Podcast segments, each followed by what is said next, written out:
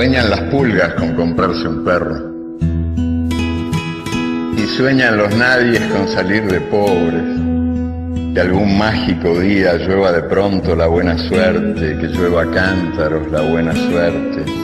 Pero la buena suerte no llueve ayer, ni hoy, ni mañana, ni nunca, ni en lloviznita cae del cielo la buena suerte, por mucho que los nadies la llamen, y aunque les pique la mano izquierda, o se levanten con el pie derecho, o empiecen el año cambiando de escoba.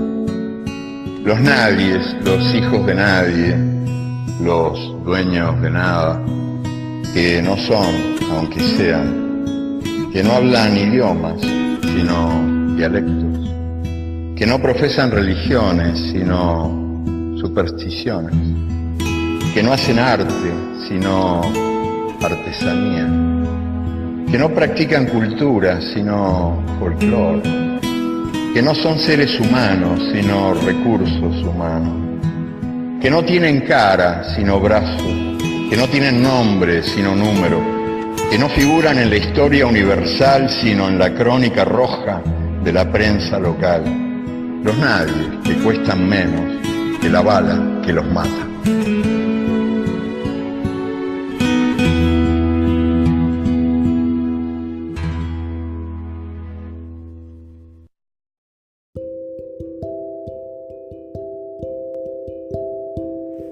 Buenos días, tardes, noches, gracias por escucharnos. Bienvenidos a Cuentos Hermanos, el podcast que narra nuestros días en forma de cuento.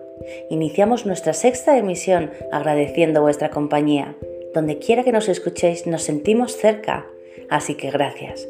Gracias por permitirnos llevar hasta vuestros oídos nuestra propuesta literaria.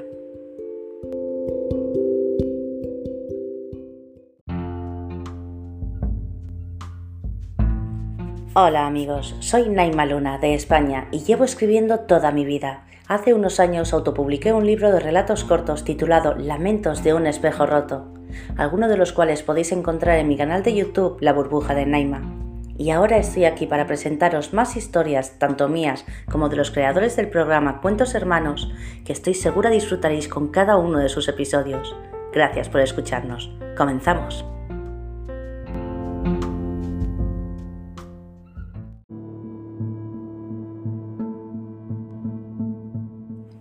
Hoy os traemos un programa fantástico, puesto que le toca el turno en nuestros micrófonos a un escritor fuera de serie.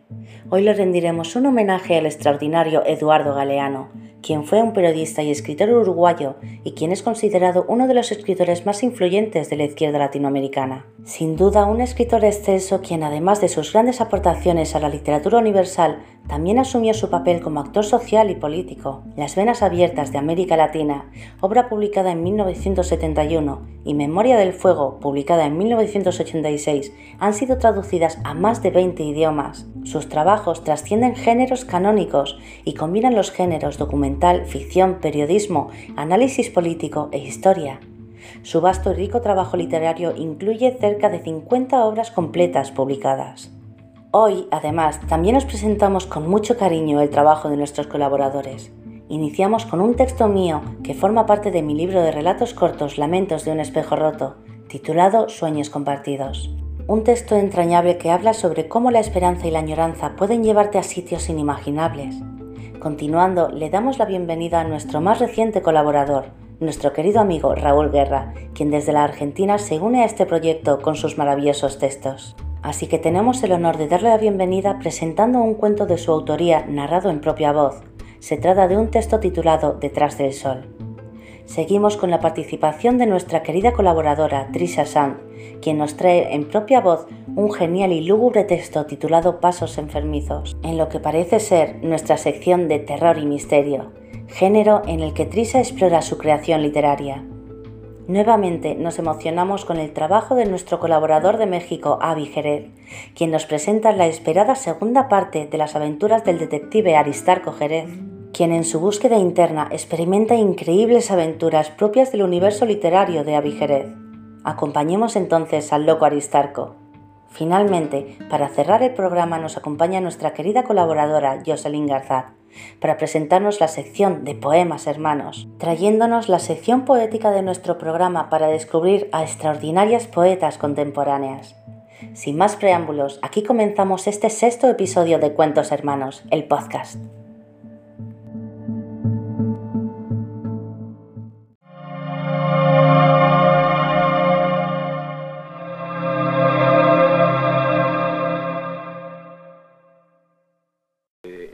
Lo he visto siempre como una esfera, es decir, es una forma cerrada y para mí un cuento solo es perfecto cuando se aproxima a esa forma perfecta en la que no puede sobrar nada y en la que cada uno de los puntos exteriores tiene que estar a la misma distancia del centro. Despierto. Estoy cansada, agotada y siento como si llevase décadas durmiendo. Extrañas imágenes inundan de pronto mi cerebro. Demasiadas y demasiado rápido para procesarlas todas. Pero sí reconozco unas pocas. Dos niñas pequeñas dando vueltas alrededor de un árbol, riendo. Un espejo cuya imagen no es la mía. Una habitación fría y oscura, con tan solo una mesa medio desvencijada sin una silla para acompañarla y un futón en el suelo el rincón opuesto a una ventana entablada con unas pocas rendijas para poder ver el mundo exterior. Me estremezco. Un recuerdo muy vivido de haber estado en ese cuartucho inunda mi ser.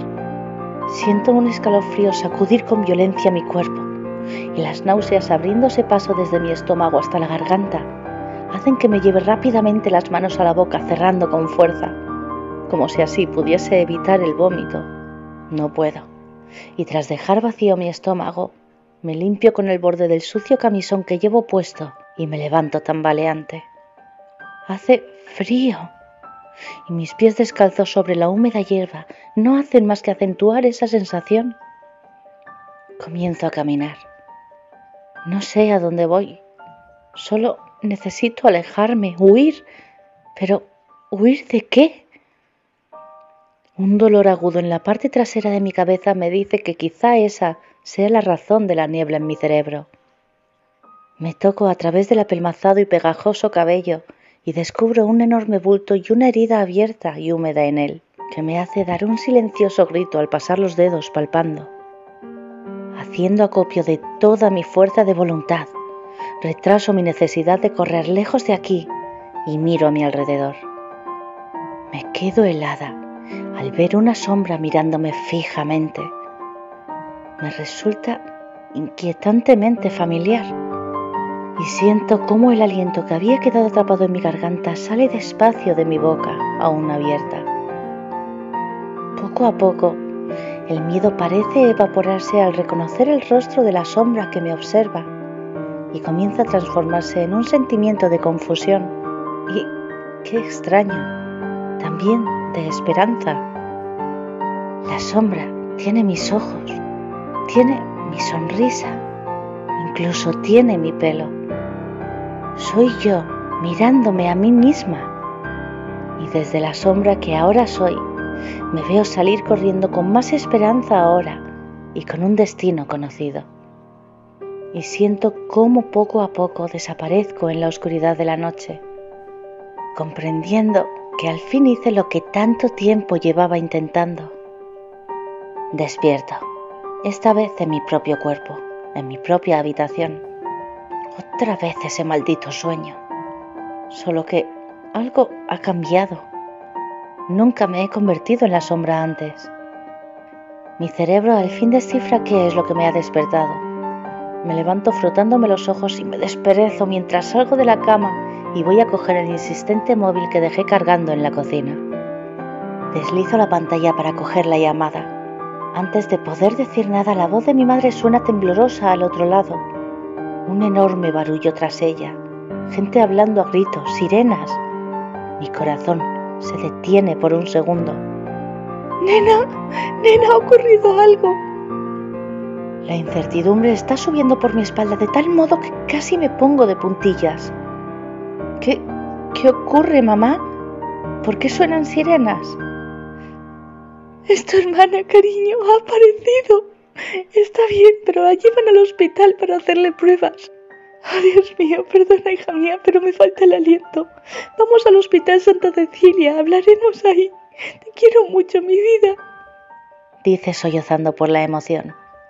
Suelto el móvil sobre la mesa y me dejo caer en la silla. ¿Cómo es posible? Mi hermana desapareció hace ocho años. Todos la dábamos por muerta. Siento las lágrimas bañando mi rostro y mi respiración que se agita. Me levanto, me visto a toda prisa y cogiendo las llaves y el móvil, salgo de casa dando un portazo. El corazón me late desbocado mientras corro escaleras arriba y al fondo del pasillo, donde mis padres aguardan ante la habitación de mi hermana. Mis pies van acortando pasos hasta quedarme parada. Siento los brazos de papá y de mamá a mi alrededor, apretándome con fuerza. Les abrazo también, creyendo firmemente que me he comunicado con mi hermana en sueños, que de algún modo, sin saber muy bien cómo, he sido su guía. Me separo de mis padres, entro en la habitación y veo a mi gemela recostada en la cama mirándome con ojos llorosos. Al fin comprendo el porqué de esos extraños sueños durante todos estos años. Ella sonríe y una palabra silenciosa se forma en sus agrietados labios. Gracias tras tanto tiempo esperando, de nuevo mi alma vuelve a estar completa.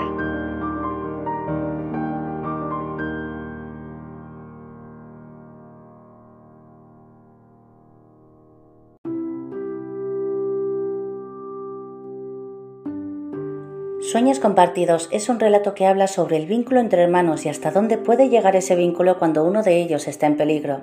Relato corto basado en un extraño sueño en una extraña noche incluido en mi libro de relatos cortos Lamentos de un espejo roto, disponible en Amazon en papel y formato ebook, con la obra musical In the Memory, www.fictysongs.com es. Y a continuación os presentamos el cuento Detrás del Sol, escrito y narrado por mi querido amigo Raúl Guerra, a quien tengo el gusto de cederle el micrófono para que nos cuente un poco acerca de su obra.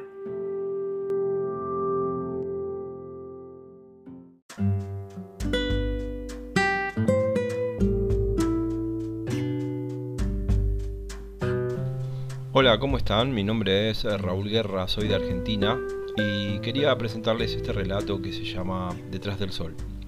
Es una historia fantástica o realismo fantástico por lo menos, eh, donde vive una experiencia que a lo mejor traté de condensar en un cuento o una especie de micro relato, mejor dicho, eh, y tiene una connotación un tanto metafísica, pero sin embargo, traté de mantenerle ese pequeño tinte poético que tiene la historia. Bueno, espero que lo disfruten, espero que les sea de su agrado y quiero saludar a toda la audiencia y en especial a mi amiga Naima Luna, que quiero mucho y que gracias a ella he podido llegar hasta ustedes hoy. Muchas gracias.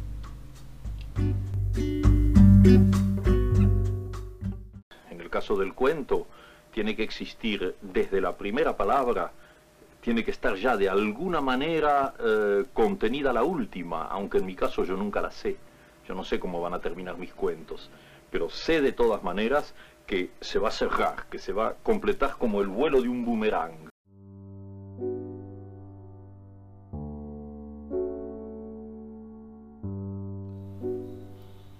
¿A dónde vas? Pregunté preocupado mientras la pequeña seguía caminando al costado de la vía a solo unos pasos de los grises rieles que brillaban con la luz del ocaso.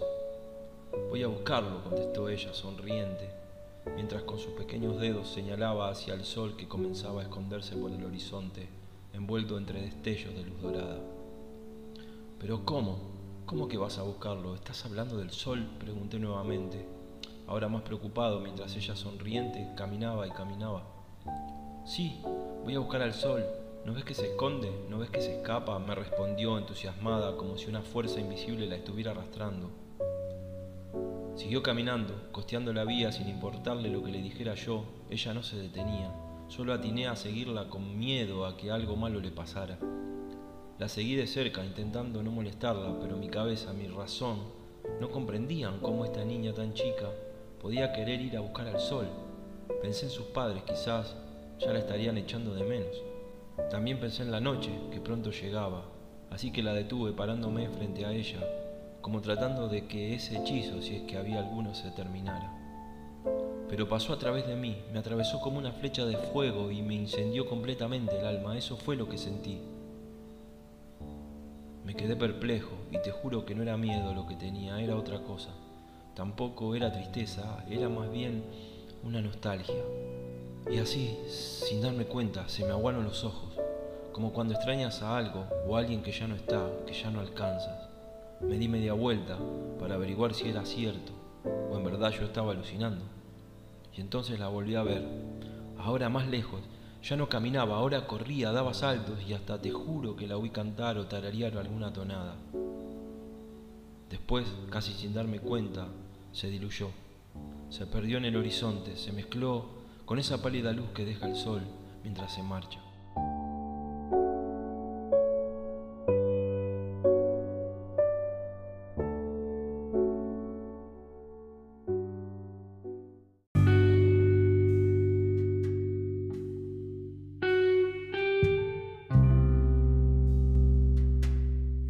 Detrás del Sol es un inquietante y nostálgico relato que nos habla a través del lenguaje literario sobre los sueños, los deseos y nuestras eternas búsquedas. Y a continuación os traemos un inquietante cuento de suspenso. Cedo el micrófono entonces a nuestra colaboradora, Trisha Sand, para que nos sumerja en el gélido y torrido mundo del suspenso como género literario. Con todos vosotros, el cuento Pasos Enfermizos. Con todos vosotros, Trisha Sand y los cuentos hermanos macabros.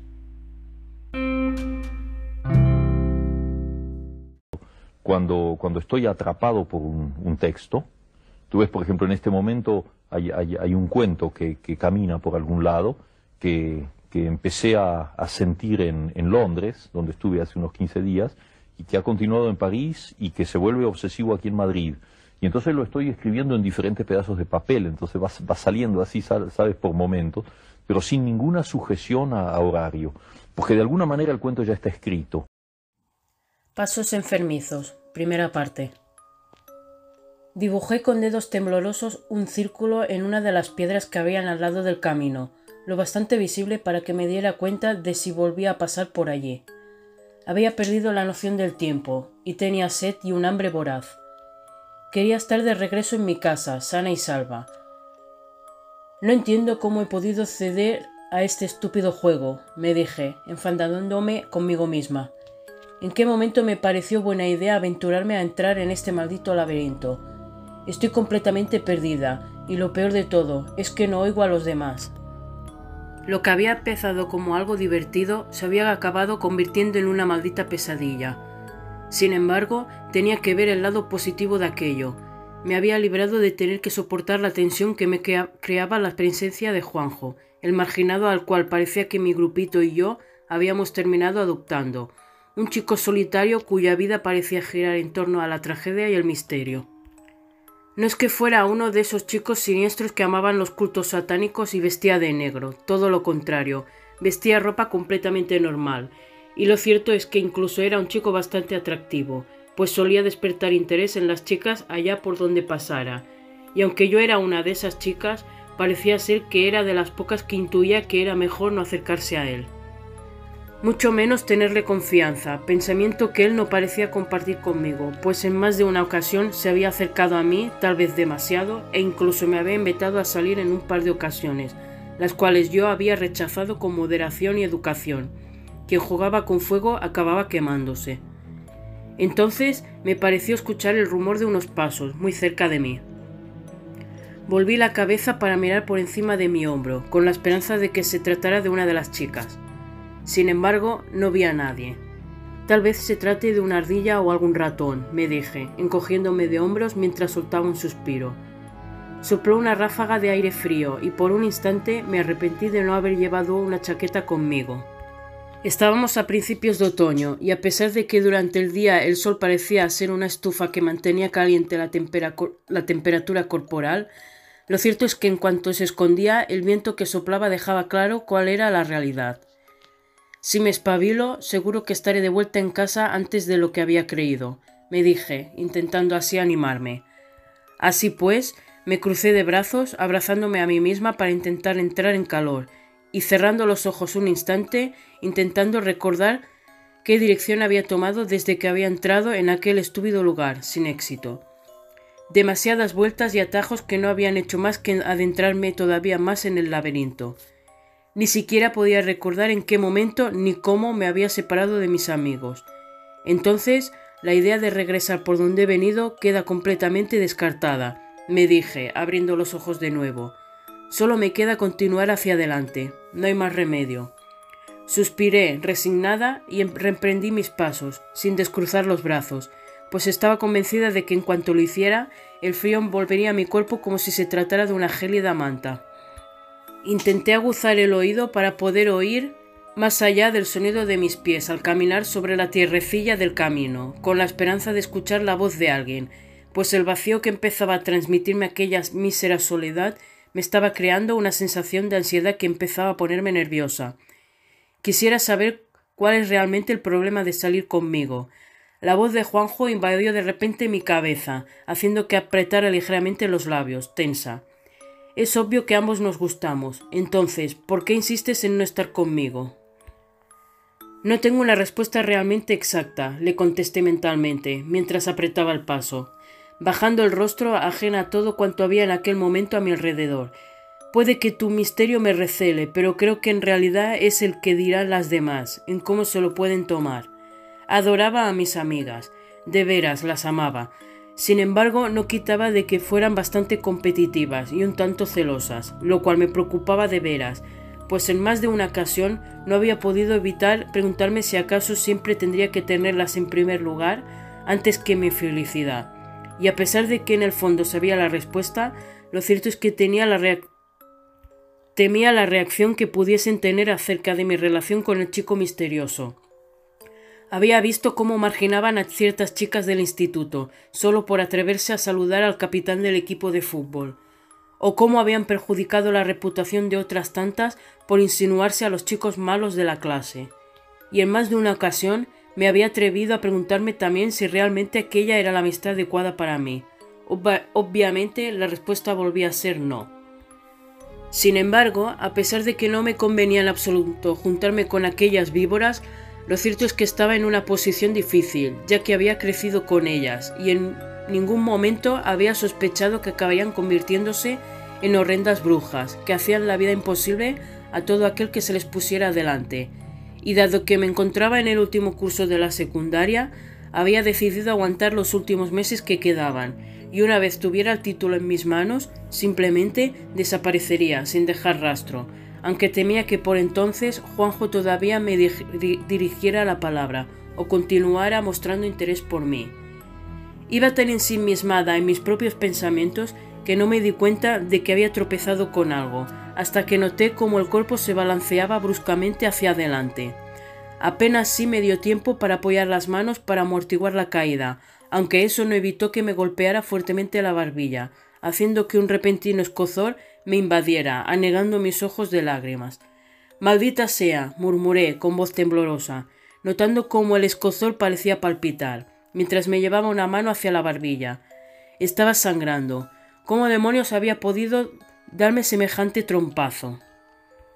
Con cuidado apoyé las manos en el suelo y empecé a erguirme, cuando un fuerte dolor en el tobillo que pareció recorrerme el cuerpo entero hizo que me detuviera, logrando reprimir un agudo grito de dolor. Por favor, que no me haya roto el tobillo, supliqué en silencio, haciendo un esfuerzo por no echarme a llorar, desconsolada. Por favor, por favor, Intenté erguirme de nuevo, moviendo el pie poco a poco, para poder apoyar la punta, cuando una nueva descarga de dolor hizo que apretara los dientes, dejando que las lágrimas rodaran por mis mejillas, mezclándose con la sangre que seguía emanando de la barbilla. Ahora sí estaba completamente perdida. ¿Cómo diantre iba a salir de allí yo sola?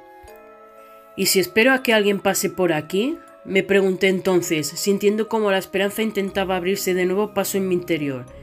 Tal vez alguno de los chicos haya seguido mis pasos y tarde o temprano aparezca por aquí y entonces me podrá ayudar. Aquella probabilidad tenía un porcentaje bajo de que sucediera, pero no imposible. Sin embargo, no estaba dispuesta a pasar las horas muertas esperando si realmente aparecía alguien. Tenía que espabilarme por mí misma, intentar encontrar la salida o un modo de poder llamar la atención y que ubicaran mi paradero. La pregunta era ¿Cómo? Lo primero es levantarme, cueste lo que cueste, me dije en un murmullo, dispuesta a hacerlo. Tengo que ponerme en pie y buscar un modo de lograr mi propósito antes de que anochezca. Levanté la mirada hacia el cielo, el cual empezaba a perder su clara tonalidad, lo que me informó que mis sospechas no tardarían en hacerse realidad, y si la noche me sorprendía allí dentro, las probabilidades de salir de allí aquella misma noche eran escasas. Estoy completamente segura de que ahora no te importaría que tu chico misterioso estuviera aquí contigo, me dijo con sorna la voz de mi conciencia. Ahora no tengo tiempo para esto, repliqué, volviendo a apoyar las manos en el suelo, decidida a intentar levantarme una vez más. Debo centrarme en cómo salir de aquí, y cuando lo haga podré discutir conmigo misma todo lo que haga falta. Apreté los dientes con fuerza, y empecé a apoyar el peso sobre los pies, lo cual hizo que no tardara en notar cómo un terrible dolor volvía a sacudir mi cuerpo. Sin embargo, no me detuve. La barbilla seguía sangrando y de los ojos rodaban lágrimas, pero no me importó.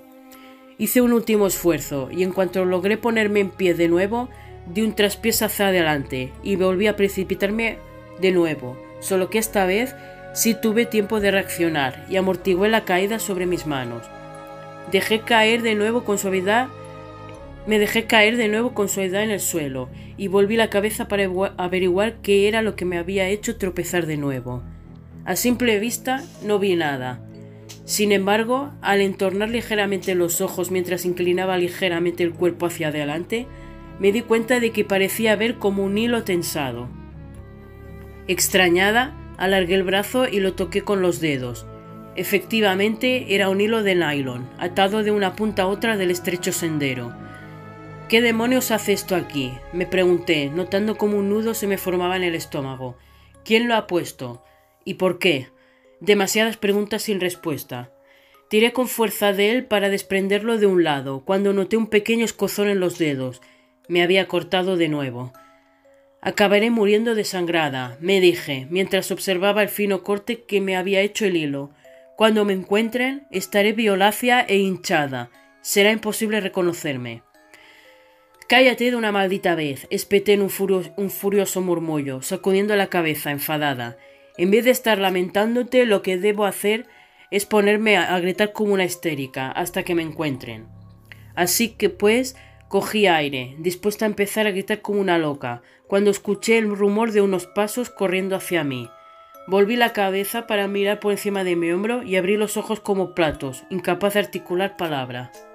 Continuará.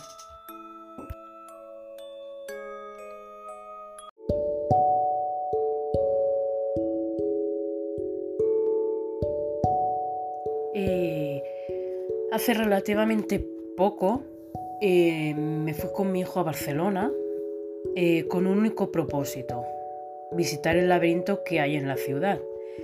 Y de hecho grabamos el recorrido a medida que, íbamos avanzando, ¿no? Y he de decir que, es algo genial, ya que puedes revivir esa aventura las veces que haga falta y a la hora que sea. Eh, yo siempre he sentido fascinación por los laberintos, de hecho, he imaginado cientos de historias de terror que ocurren ahí dentro.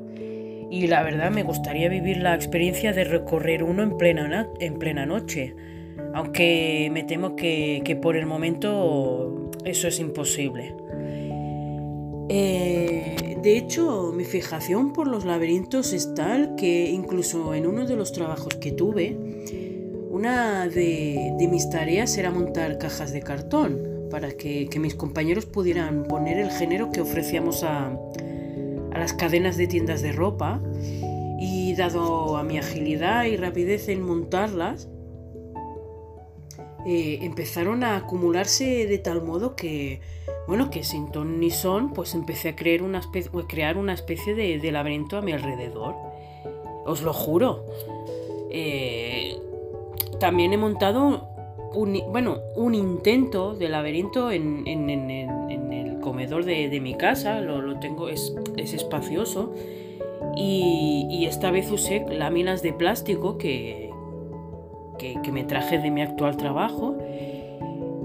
Y bueno, dado tal y como comenté la semana pasada, eh, actualmente estoy trabajando en un guion para un, corto, un cortometraje, perdón, y a veces me dan estos prontos de hacer trailers y bueno, uno de los trailers que tengo a medio montar, pues sale este, este laberinto, ¿no? Y bueno, y así pues la motivación por la que he escrito Pasos Enfermizos es básicamente por eso, por mi fijación hacia los laberintos y una gran imaginación que me, me da la capacidad de, poder imaginar todo tipo de situaciones que pueden suceder ahí dentro. Eh, sobre, los sobre el mensaje acerca del relato, creo que es correcto decir que, bueno, en este caso, no, no siempre, bueno, ni en este ni en ninguno, eh, nunca se debe juzgar la apariencia, o sea, perdón, que ya me he liado. Nunca se debe, nunca se debe juzgar a una persona por su apariencia. Eh, como decimos aquí en España, las apariencias engañan. Y normalmente es así. No digo que con todo el mundo, no, todo el mundo, que no cada persona que formamos parte de, esta gran canica llamada Tierra es, eh, sea así, pero eh, sí que es verdad que hay gente que por su apariencia podrás más o menos mm, hacerte una idea de cómo es y sin embargo normalmente no es así. Mm, por lo tanto, no lo, veo correcto que tú juzgues a una persona por su físico o por cómo vista. Em, y bueno, pues ya por último, pues me gustaría volver a dar las gracias a Cuentos Hermanos por dejar que, que una vez más esté aquí con vosotros. Y como no, pues agradeceros a todos vosotros que me estáis escuchando el haber compartido estos minutitos conmigo. De verdad que muchísimas gracias. Y espero que, que bueno, que tú, tu oyente, tú, estés de nuevo con nosotros la próxima semana y así yo poder relatarte la segunda parte de Pasos Enfermizos, que no te la puedes perder de verdad que no te la puedes perder porque es un, va a ser una parte muy emocionante, cargada de mucha tensión y como no, pues de ciertos momentos que espero que te pongan los pelos de punta. Sin más, me despido y de verdad, muchísimas, muchísimas gracias por estar ahí. Chao.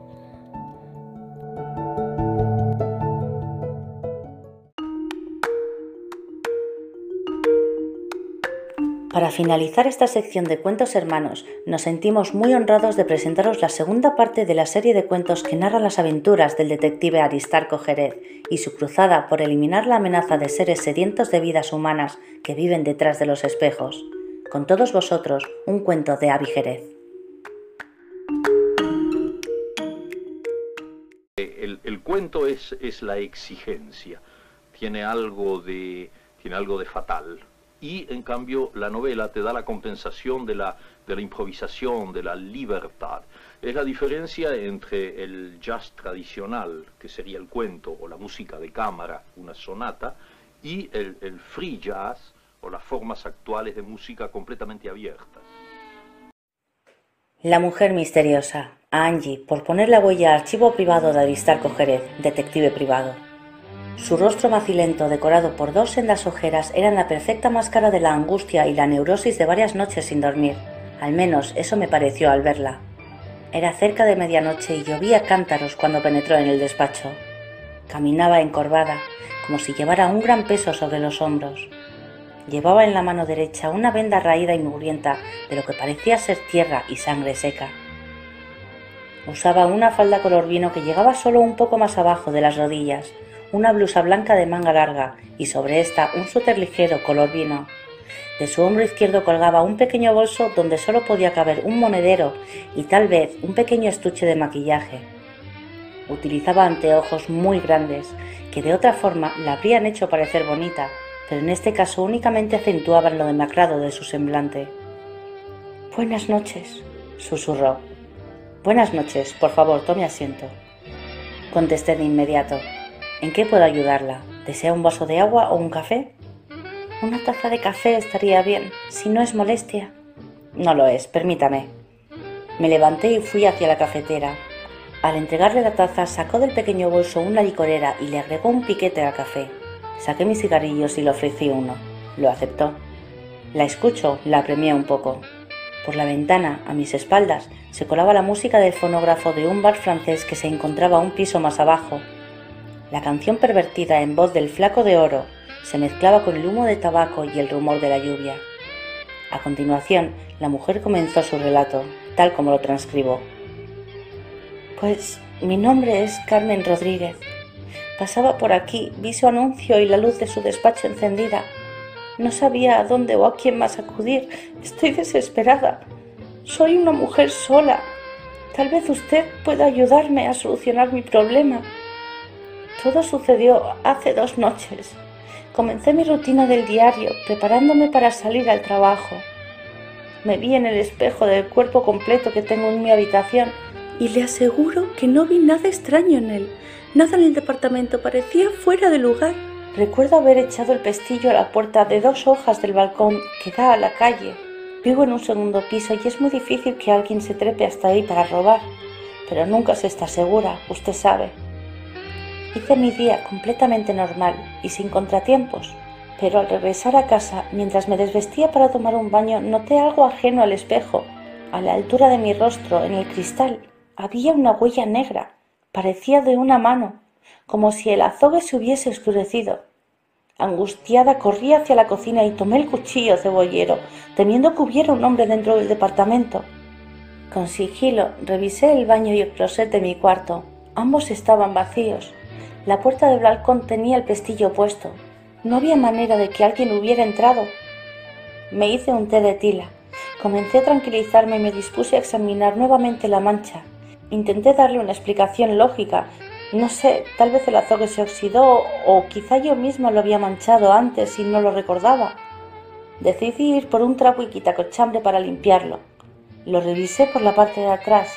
La mancha también estaba ahí. Lo froté con fuerza y no logré desmancharlo.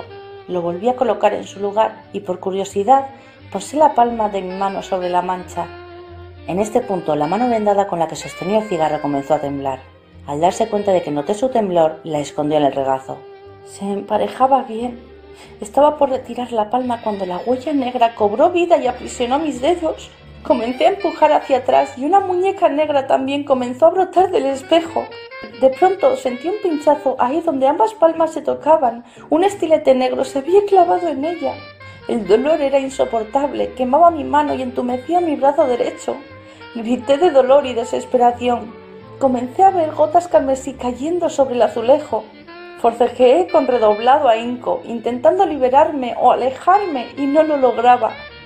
En un último intento tiré de mí con todas mis fuerzas y di de espaldas con el suelo. Seguía aprisionada. Del espejo había brotado un ser negro de fango pútrido que fluía continuamente. Luché con él, quise alejarlo de mí, pero no lograba quitármelo de encima. Con su otra zarpa buscó mi muñeca libre y la asió con firmeza. De pronto tuve sus cuencas negras y vacías frente a mis ojos. Rugió como un animal preparándose para atacar. Dejé de tener control sobre mi cuerpo. Él comenzó a fluir entrando por mi nariz y mi boca. Aún recuerdo ese sabor infecto. No podía respirar. Perdí el conocimiento. Tuve un sueño en el que me veía enredada entre las raíces de un árbol de mangle bajo el agua y me ahogaba. Sentí el agua salada entrando en mis pulmones. Dios, cómo ardía. Cuando desperté hace unas horas, era hoy noche. Había pasado un día entero. Falté al trabajo y tenía hambre, ¿sabe? Mucha hambre.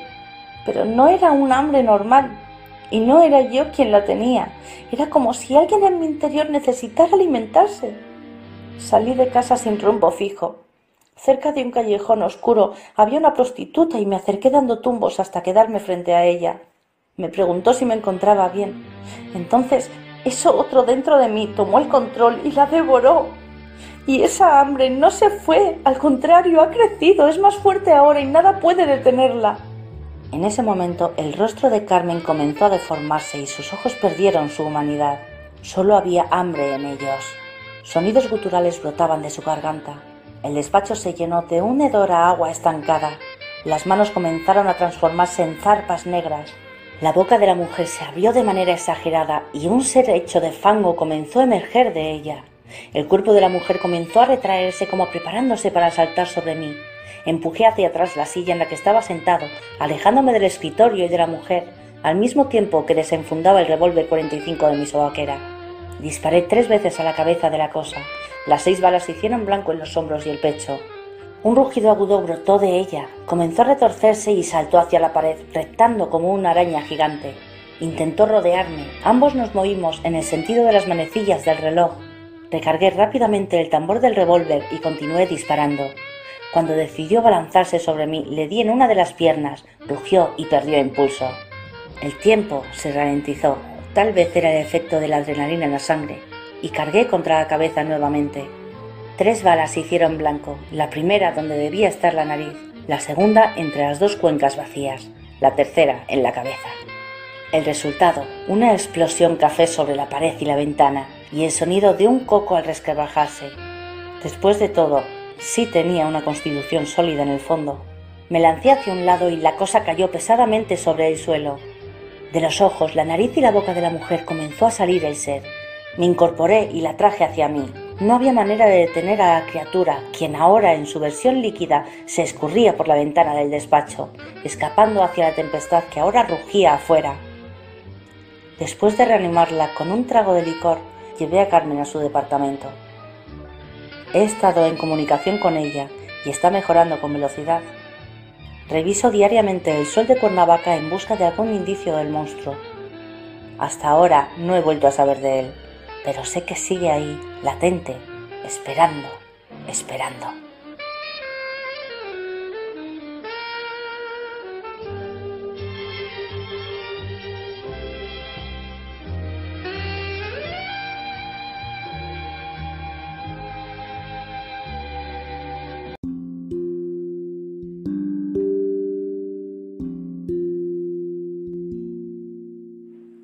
La mujer misteriosa nace de una serie de eventos sobrenaturales, la aparición de huellas sobre las paredes sin explicación alguna. La historia fue adaptada para explorar el misticismo de los espejos, el rol de la mujer en los años 60 y el comienzo de una cruzada por parte del detective Aristarco para detener una amenaza que pesa sobre la humanidad.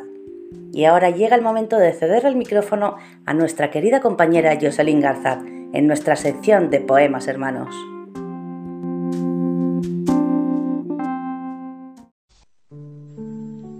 Ausentes soplan y la noche es densa. La noche tiene el color de los párpados del muerto.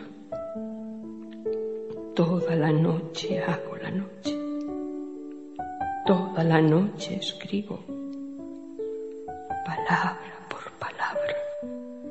Yo escribo la noche.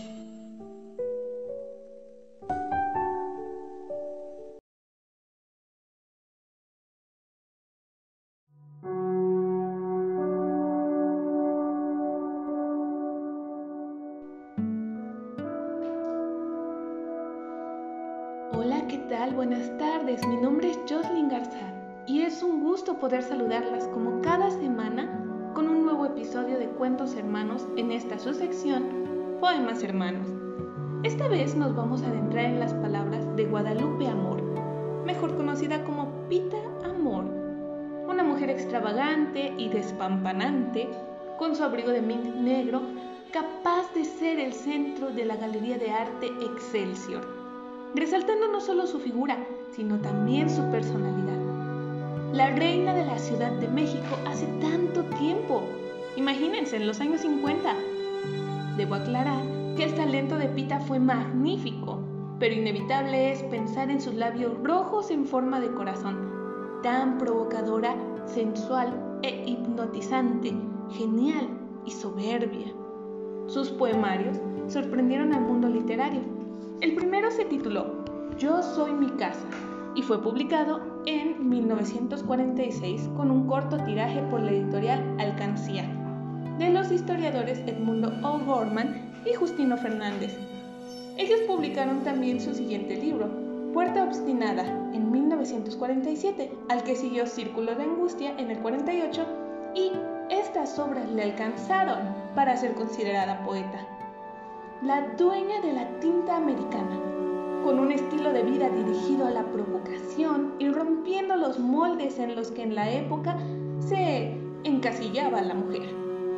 Se fue de este mundo con el inicio del siglo XXI, el 8 de mayo del 2000, envuelta también en poesía escribiendo, mi cuarto es de cuatro metros, mi cuerpo mide uno y medio y la caja que me espera será el final de mi tedio. Y bueno, sin más preámbulos, por favor, vamos a escuchar el día de hoy algunos poemas de nuestra querida Pita Amor.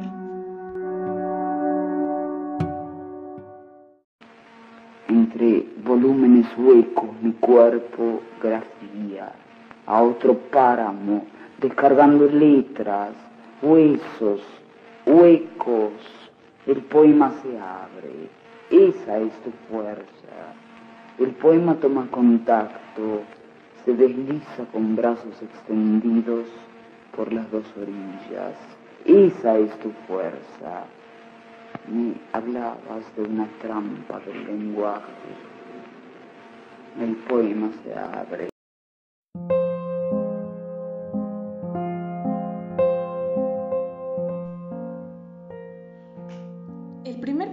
Que vamos a leer de ella se llama Letanía de mis defectos. Soy vanidosa, déspota, blasfema, soberbia, altiva, ingrata, desdeñosa, pero conservo aún la tez de rosa. La lumbre del infierno a mí me quema. Es de cristal cortado mi sistema. Soy ególatra, fría, tumultuosa. Me quiebro como frágil mariposa. Yo misma he construido mi anatema. Soy perversa, malvada, vengativa. Es prestada mi sangre y fugitiva. Mis pensamientos son muy taciturnos. Mis sueños de pecado son nocturnos. Soy histérica, loca, desquiciada, pero a la eternidad ya sentenciada. Y a continuación les voy a compartir una serie de poemas pequeños que tienen mucho en ellos. De verdad, me encantaría favorecer un diálogo. Escríbanos, manden un mensaje, un correo. ¿Qué piensan? ¿Les gustan estos poemas? ¿Creen que necesitamos otros autores? ¿Qué creen que pensaban estas poetas tan diferentes, sobre todo tan irreverentes en tu tiempo como lo es Pita Amor? Bueno, vamos a continuar con El cisne encantado. Aquel cisne encantado y el pelícano negro tenebroso, el gallo degollado y la sangre en el pozo, y el mago del sorbete misterioso. Cansada. Cansada de esperarte con mis brazos vacíos de caricias, con ansias de estrecharte, pensaba en las delicias de esas noches pasadas y ficticias, como los rieles del tren. Como los rieles del tren, unidos y separados, pero siempre sentenciados a llegar tarde al andén, como el constante vaivén del tren por los encrespados, cerros grises levantados, mi amor y el tuyo también. Corren paralelamente, corren fugitivamente, corren juntos, divididos, separados, pero unidos. Corren hasta el mar quebrado, mar sin olas, desolado. Vi en el espejo. Vi en el espejo un personaje raro, un pájaro de sombras taciturno, del polaco Chopin. Oí un nocturno y vendí mi reloj a un viejo avaro. Tu traje oscuro, que costó tan caro, las refulgentes luces de Saturno, el comandante que cambió de turno y la niña que juega con el aro. Un telegrama que me ha enviado Emiliano y yo pidiéndole al demonio auxilio, las tabernas de vinos asesinos, los burdeles de vicios clandestinos, los imanes, las grises cerraduras, también las misteriosas cerraduras. de azabache enlutado. De azabache enlutado, el cuervo con sus alas tan sombrías va al cielo del pasado y vuela lejanías, volando por nocturnas galerías. Este dominio tan increíble que tiene Pita Amor de las métricas, las rimas, este sonido que nos va llevando cadencioso como si fuera música, estas palabras, estos colores, todo nos va llevando por un viaje de su perspectiva acerca de lo que ella podía ver, ella podía sentir. Y bueno, para terminar, quiero leerles un poema que me gusta bastante, que lleva por nombre Esos besos. Esos besos que nunca tú me diste, esas caricias casi clandestinas, esas caricias tuyas, asesinas, y tu recuerdo que cual toro embiste, ya ni el demonio tétrico me asiste. Recorro en vano todas las cortinas, mis noches son de sombra y de morfina. Desde una tarde en que sin fin partiste, desde esa tarde miro cada tarde una montaña lila y transparente, una montaña de aluminio eterno. Mi corazón de vidrio es muy cobarde, terribles los conflictos de mi mente. Soy la dueña absoluta del infierno. Transgresora al margen de las normas, así era ella. Guadalupe Teresa Amor Schmidtlein también su poesía. Espero que la hayan disfrutado tanto como yo. Gracias por escucharnos. Este es su espacio. Espero que nos puedan acompañar en la siguiente emisión de Poemas Hermanos.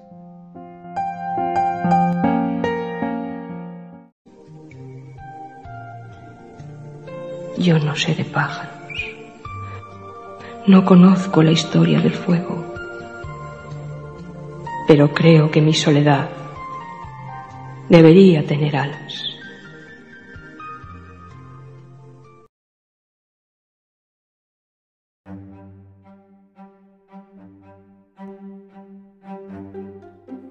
Para finalizar este programa, con gran gusto os presentamos un pequeño homenaje al extraordinario escritor uruguayo Eduardo Galeano, trayendo hasta vosotros sección de pequeños fragmentos de su extensa obra en voz de su autor.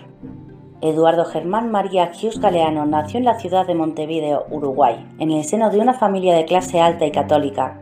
Su padre fue Eduardo Hughes Rosen y su madre Licia Esther Galeano Muñoz, de quien tomó el apellido para su nombre artístico. En su juventud trabajó como obrero de fábrica, dibujante, pintor, mensajero, mecanógrafo y cajero de banco, entre otros oficios. Galeano comenzó su carrera periodística a inicios de 1960 como jefe de redacción de Marcha, un semanario influyente que tuvo como colaboradores a Mario Vargas Llosa, Mario Benedetti, Adolfo Guilli, Alfredo Citarrosa, Manuel Maldonado y a los hermanos Denis y Roberto Fernández Retamar, entre otros. Desde 1964 dirigió durante dos años el diario de izquierda independiente Época, en el golpe de Estado del 27 de junio de 1973 fue encarcelado y obligado a abandonar Uruguay. Su libro Las venas abiertas de América Latina fue censurado por las dictaduras de Uruguay, Argentina y Chile, por lo cual se fue a vivir a Argentina, donde fundó la revista cultural Crisis. En 1976 voló a España donde escribió en 1984 su famosa trilogía Memoria del Fuego, un repaso por la historia de Latinoamérica, considerada su obra mayor a inicios de 1985 retornó a Montevideo. En octubre de ese año, junto a Mario Benedetti, Hugo Alfaro y otros periodistas y escritores que habían pertenecido al semanario Marcha, fundaron Brecha. Del Consejo Asesor continuó siendo integrante hasta su muerte.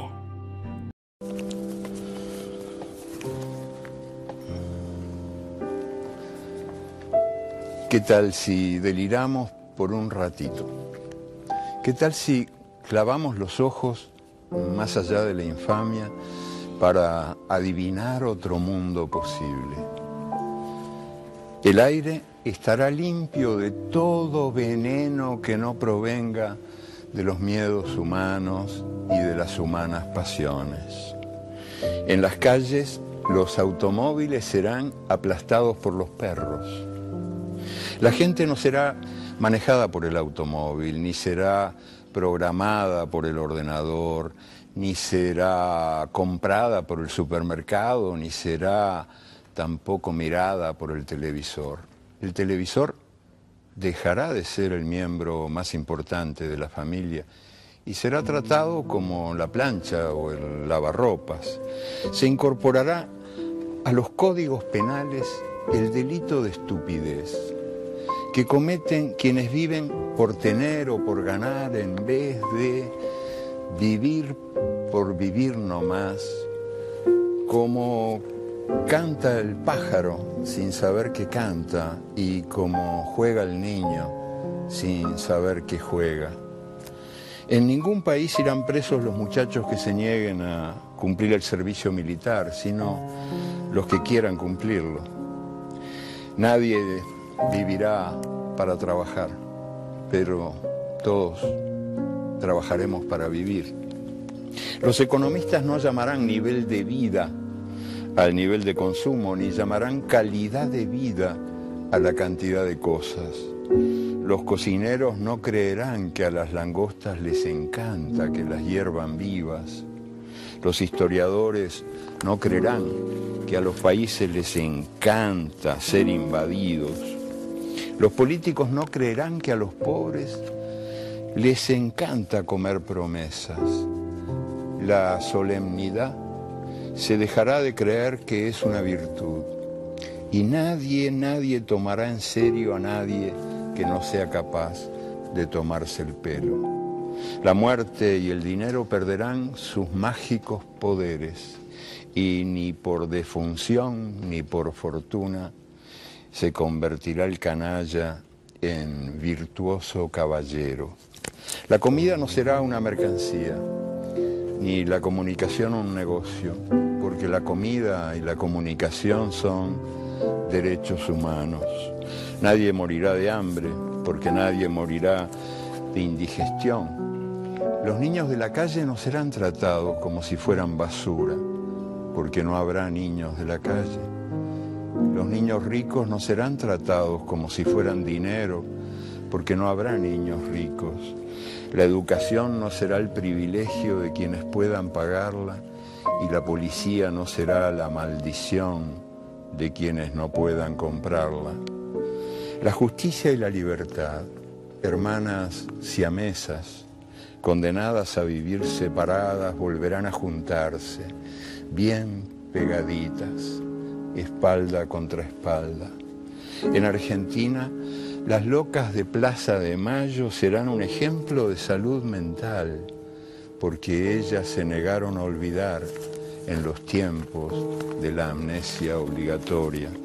La Santa Madre Iglesia corregirá algunas erratas de las tablas de Moisés y el sexto mandamiento ordenará festejar el cuerpo. La iglesia también dictará otro mandamiento que se le había olvidado a Dios. Amarás a la naturaleza de la que formas parte. Serán reforestados los desiertos del mundo y los desiertos del alma. Los desesperados serán esperados y los perdidos serán encontrados, porque ellos se desesperaron de tanto esperar y ellos se perdieron por tanto buscar. Seremos compatriotas y contemporáneos de todos los que tengan voluntad de belleza y voluntad de justicia. Hayan nacido cuando hayan nacido y hayan vivido donde hayan vivido, sin que importe ni un poquito las fronteras del mapa ni del tiempo. Seremos imperfectos, porque la perfección seguirá siendo el aburrido privilegio de los dioses. Pero en este mundo, en este mundo chambón y jodido, seremos capaces de vivir cada día como si fuera el primero y cada noche como si fuera la última. Para tener aliento hay que tener desaliento. Para levantarse hay que saber caerse. Para ganar hay que saber perder. Y hay que saber que esa es la vida nomás. y que te caes y te levantás muchas veces.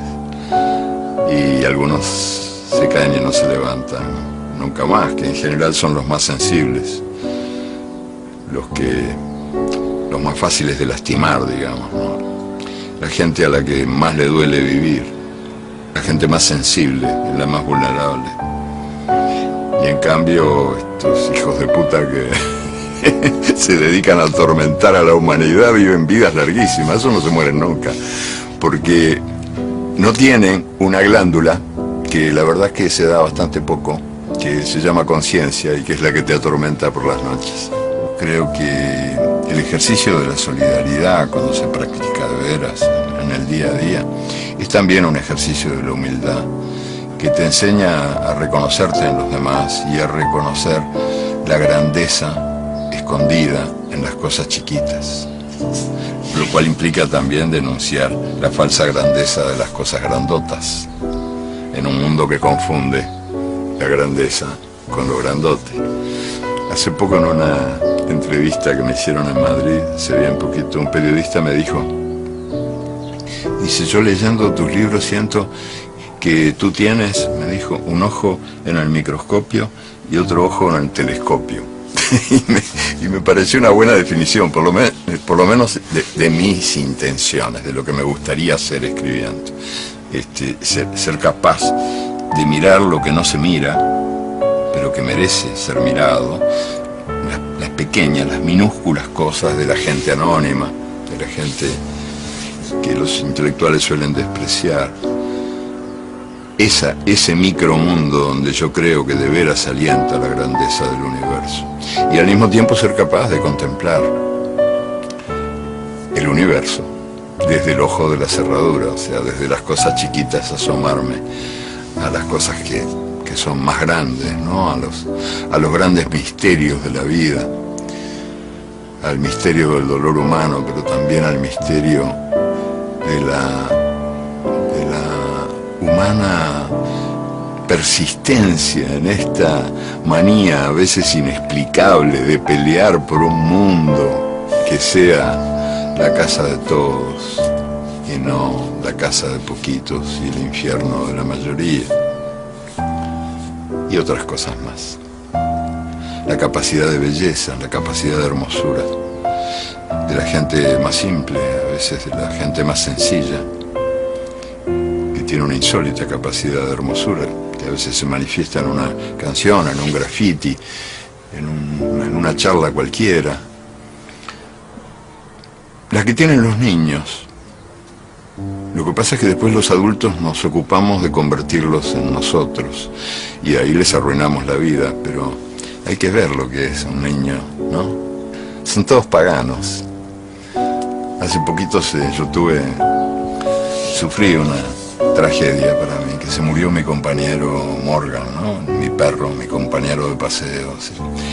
El que me acompañaba también escribiendo, porque cuando se me iba la mano, ya llevaba 18 horas escribiendo con su pata, me decía, vamos, nos vamos. La vida no, termina acá en, los libros, vení, vamos a pasear juntos. Y ahí nos íbamos los dos. Y se murió. Así que yo andaba con muy mala música en el alma. Este, realmente hablando de pérdidas, que, antes me hablaste de las pérdidas, la pérdida de Morgan fue muy importante para mí. Me arrancó un pedazo del pecho. Y bueno, estaba así muy triste y salí a caminar por acá por el barrio. Era temprano en la mañana, no me podía dormir, me vestí, me fui a caminar. Y me crucé con una nenita chiquita que debía de tener dos años, no más que dos, que venía brincando en sentido contrario. Y ella venía saludando al, pasto, a los pastitos, a las plantitas. Buen día, pastito, decía. Buen día, pastito. O sea, a esa edad somos todos paganos y a esa edad somos todos poetas. Después el mundo se ocupa de achicarnos el alma. Él dijo que esa pregunta él se la hacía todos los días. ¿Para qué servía la utopía? Si es que la utopía servía para algo. Dijo, porque fíjense ustedes que la utopía está en el horizonte. Y si está en el horizonte yo nunca la voy a alcanzar. Porque si camino 10 pasos, la utopía se va a alejar 10 pasos. Y si camino 20 pasos, la utopía se va a colocar 20 pasos más allá. O sea que yo sé que jamás, nunca la alcanzaré. ¿Para qué sirve? Para eso, para caminar. El siglo XX, que nació anunciando paz y justicia, murió bañado en sangre y dejó un mundo mucho más injusto que el que había encontrado. El siglo XXI, que también nació anunciando paz y justicia, está siguiendo los pasos del siglo anterior. Allá en mi infancia yo estaba convencido de que todo lo que en la Tierra se perdía iba a parar a la Luna. Sin embargo, los astronautas no han encontrado en la Luna sueños peligrosos, ni promesas traicionadas, ni esperanzas rotas. Si no están en la Luna, ¿dónde están? ¿Será que en la Tierra no se perdieron? ¿Será que en la Tierra se escondieron y están esperando, esperándonos? Y, ¿cómo no? Eso de que el mundo está hecho de átomos. Sí, sí. El mundo no está hecho de átomos, el mundo está hecho de historias, dijo ella. Bueno, yo creo que sí, que el mundo debe estar hecho de historias, porque son las historias, las, historias que uno cuenta, que uno escucha, que uno recrea, que uno multiplica, son las historias las que permiten este, convertir el pasado en presente y las que también permiten convertir lo distante en cercano, lo que está lejano en algo próximo y posible y visible. El mundo es eso, reveló. Un montón de gente, un mar de fueguitos. No hay, no hay dos fuegos iguales. Cada persona brilla con luz propia entre todas las demás. Hay fuegos grandes y fuegos chicos y fuegos de todos los colores. Hay gente de fuego sereno que ni se entera del viento y hay gente de fuego loco que llena el aire de chispas. Algunos fuegos, fuegos bobos, no alumbran ni queman, pero otros, otros arden la vida con tantas ganas que no se puede mirarlos sin parpadear y quien se acerca se enciende.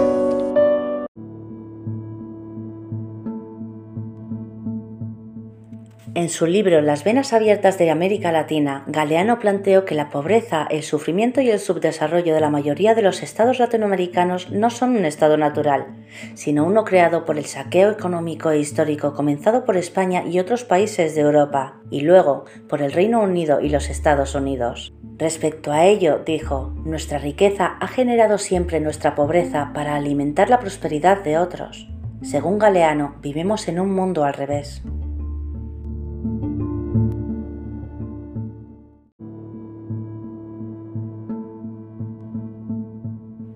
Hasta aquí terminamos con este viaje, un viaje a través del cuento y la poesía. Esperamos que estas historias hayan sido de vuestro agrado y que las hayáis disfrutado tanto como nosotros. Nos despedimos. Esperamos que nos acompañéis en el siguiente episodio de Cuentos Hermanos, el podcast que narra nuestros días en forma de cuento.